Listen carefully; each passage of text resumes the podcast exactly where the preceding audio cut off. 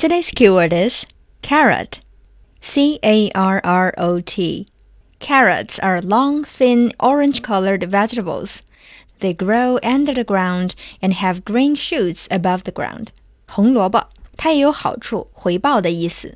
比如说，美国的胡萝卜加大棒政策，英文就是 carrot and stick。Here is an example. Can you peel the carrot for me? 你能帮我削一下胡萝卜的皮吗？今天我们就来讲讲胡萝卜。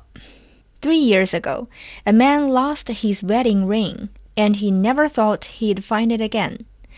这个爷爷三年前把结婚戒指给丢了，戴了几十年的婚戒没了，想想老爷子肯定很伤心。He lost his wedding ring while gardening in Germany three years ago.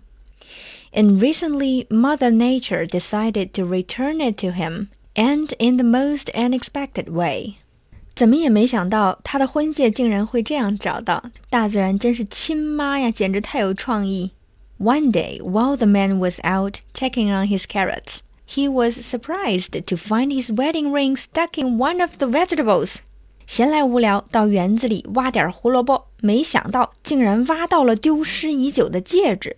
The carrot has grown through the ring and brought it to the surface, so it could finally be reunited with its rightful owner. 估计当时案发现场是这样的：老爷爷在园子里工作，哎呀，今天太阳好大呀！擦汗的时候，戒指一下不小心划出手指，埋在了泥土里，然后一颗胡萝卜的小苗从土里钻出来，被戒指套住了。太有才了！His late wife always believed he'd find it again. And it turned out that she was right.